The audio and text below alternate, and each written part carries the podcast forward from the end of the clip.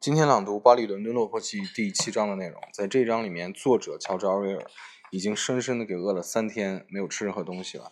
然后他的这个朋友 Boris 呢，想出了一条妙计，从房间里面找了很多的破衣服，拿出出去当，终于当到了五十法郎。两个人终于算吃饱了肚子。吃饱肚子以后呢，两个人饱暖思淫逸啊，然后又去想这个收账。特别有意思的是，Boris 声称他有一个朋友欠他几千法郎。说咱们这次去收账，起码能收回几百法郎。结果到了那儿以后呢，他那个所谓的欠账的朋友声称 Boris 欠他几千法郎，最后两个人喝得烂醉如泥。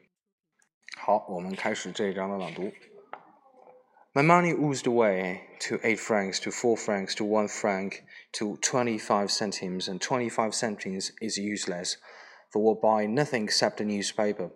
We went several days on the dry bread, and then it was two and a half days with nothing to eat whatsoever.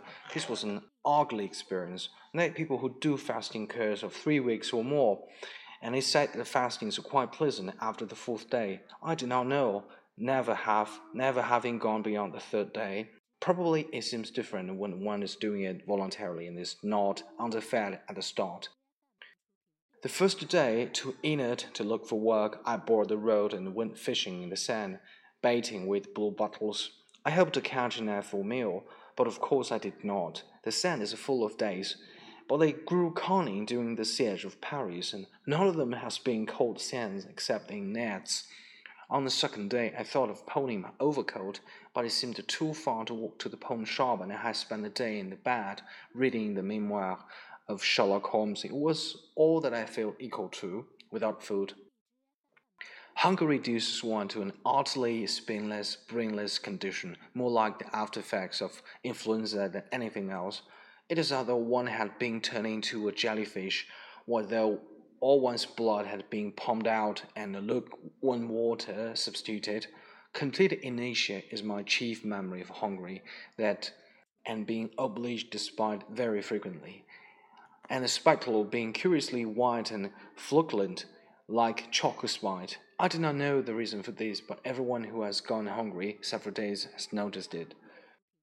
On the third morning, I felt very much better. I realized that I must do something at once, and I decided to go and ask Boris to let me share his two francs at any rate for a day or two. When I arrived, I found Boris in bed and furiously angry. As soon as I came in, his burst out, almost choking. He's taken it back, the dirty thief. He's taken it back. Who's taken what? I said. The Jew taking my two francs, the dog, the thief. You robbed me in my sleep. It appeared that on the previous night the Jew had flatly refused to pay the daily two francs. They had argued and argued, and at last the Jew had consented to hand over the money.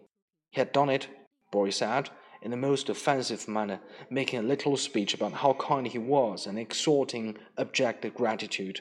And then in the, in the morning, he had stolen the money back before Boris was awake. This was a blow. I was horribly disappointed, for I had lowered my belly to, to accept the food, a great mistake when one is hungry. However, rather to my surprise, Boris was far from disappearing. He sat up in bed, lighted his pipe, and re reviewed the situation. Now listen, mon ami, this is the tight corner. We had only 25 centimes between us, and I don't suppose the Jew will ever pay my two francs again. In any case, his behavior is becoming intolerable. Will you believe it? The other night he had the indecency to bring a woman in here while I was there on the floor.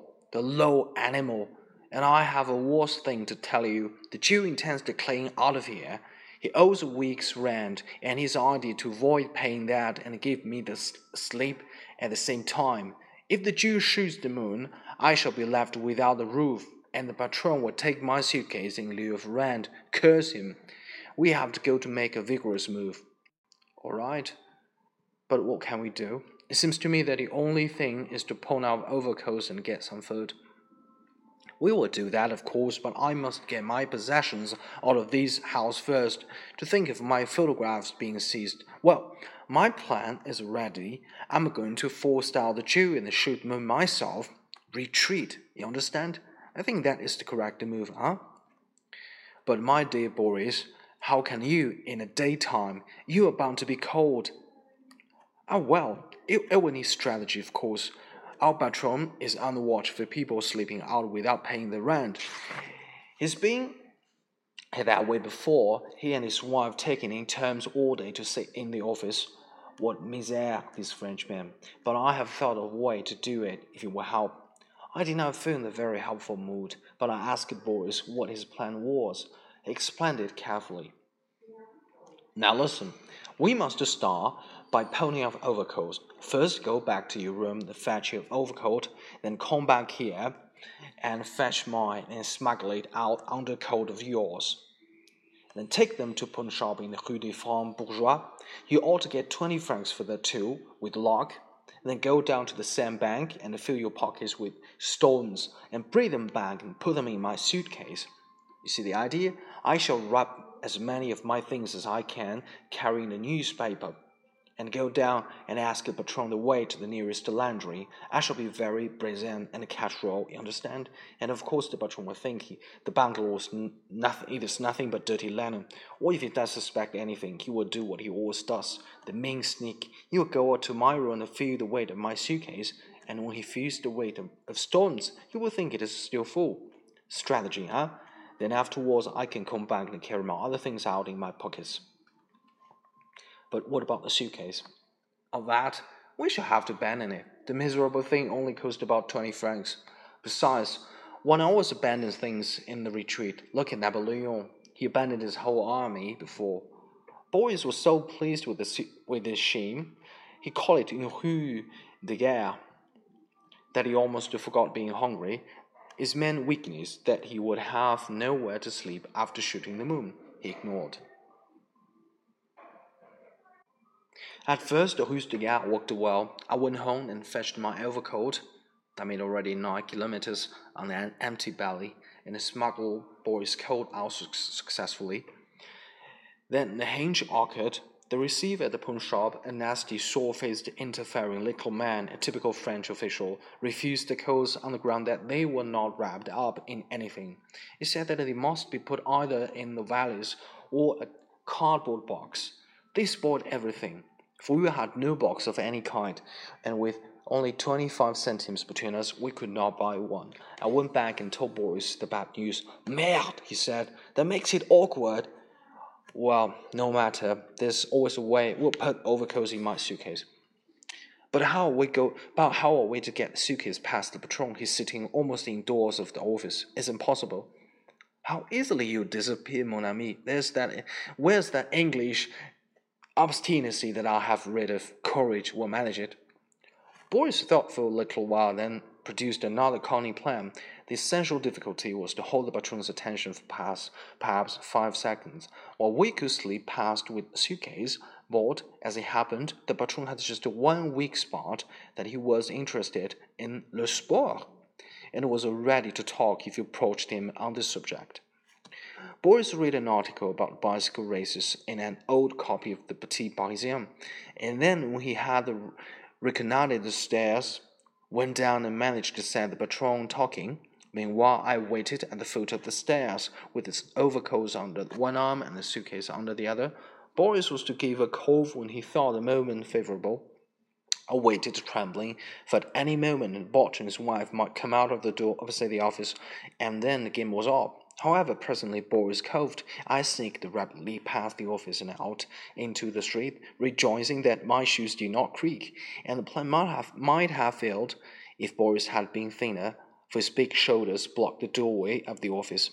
His nerves supplanted too. He went out laughing, laughing and, and talking in the most casual way, and so loud that he quite covered any noise I made. When I was well away, he came and joined me around the corner and we it. And then, after all our trouble, the receiver at the pawn shop again refused the overcoats. He told me one could see the French so reveling in the pedantry of it that I had not sufficient papers of identification. My carte d'identité was not enough, and I have show a passport. I must show passport, addressed envelopes. Boris had addressed envelopes to buy the score, but his until it was out of order. He never renewed it so as to avoid the tax, as we could not pawn the overcoats in his name. All we could do was to trudge up my, to my room and get the necessary papers and take the coats to the pawn shop in the Boulevard Port Royal. I left the Boris at my room and went down to the pawn shop. When I got there, I found it was shut and would not open till four in the afternoon. It was now about half past one, and I had walked twelve kilometers and had no food for sixty hours. Fate seems to be playing a series of extraordinarily unamusing jokes. Then the lock changed, as though by a miracle. I was walking home through the Rue Broca when suddenly, glittering on, on cobbles, I saw a five sou piece. I pounced on it, home, got out other five sou pieces, and bought a pound of potatoes. There was only enough alcohol in the stove to boil them, and we had no salt, but we watered them, skins and all. And after that, we felt like new men and sat playing chess till the pawn shop opened. At four o'clock, I went back to the pawn shop. I was not hopeful. For if I had only got seventy francs before, how could I expect for two shabby overcoats in the board in, in the cardboard suitcase? Boris had said twenty francs, but I thought it would be ten francs or even five. Worse yet, I might be refused altogether, like the poor numéro 83 on previous occasion. I sat on the French bench so as to not see people laughing when the clerk said five francs. At last the clerk called my number, numéro 117. Yes, he said, standing up. Fifty francs? It was almost as great as a shock as seventy francs had been the time before. I believe now that the clerk had mixed my number up with someone else, for one could not have sold the coals outright for fifty francs. I hurried home and walked into my room with my hands behind my back, saying nothing. Boris was playing with the chessboard. He looked up eagerly. What did you get? he exclaimed. What? Not twenty francs. Surely you got ten francs anyway. Nom de Dieu, five francs. That's a bit too thick, mon ami. Don't say it was five francs. If I say it was five francs, I shall really begin to think of suicide. I threw the fifty franc note onto the table. Boris turned white as chalk and then, springing up, seized my hand and gave it a grip that almost broke the bones. We ran out, bought bread and wine and piece of meat and alcohol for the stove, and gorged. After eating, Boris became more optimistic than I had ever known him. What did I tell you? he said. The fortune of war. This morning with the five souls, and now look at us. I have always said it. There's nothing easier to get than money. And that reminds me, I have a friend in the Rue Fondary whom I we might go and see. He was cheating me of four thousand francs. The thief. He's the greatest thief alive when he's sober, but it is a curious thing. He's quite honest when he's drunk. I should think he would be drunk by six in the evening, so let's go and find him. Very likely he will pay up a hundred on account. Mare, he might pay two hundred. Allons-y. We went to the Rue Fondary and found the man, and he was a drunk, but we did not get our hundred francs. As soon as he and Boris met, there was a terrible altercation on the pavement. The other man declared that he did not owe Boris a penny, and that on the contrary, Boris owed him four thousand francs, and both of them kept appealing to me for my opinion. I never understood the rise of the matter.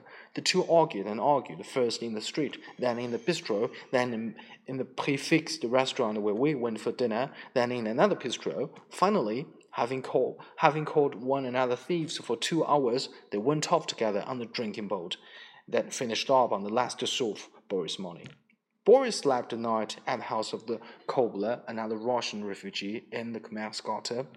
Meanwhile, I had eight francs left and plenty of cigarettes, and was stuffed to the eyes with the food and drink. It was marvelous change for the better after two bad days.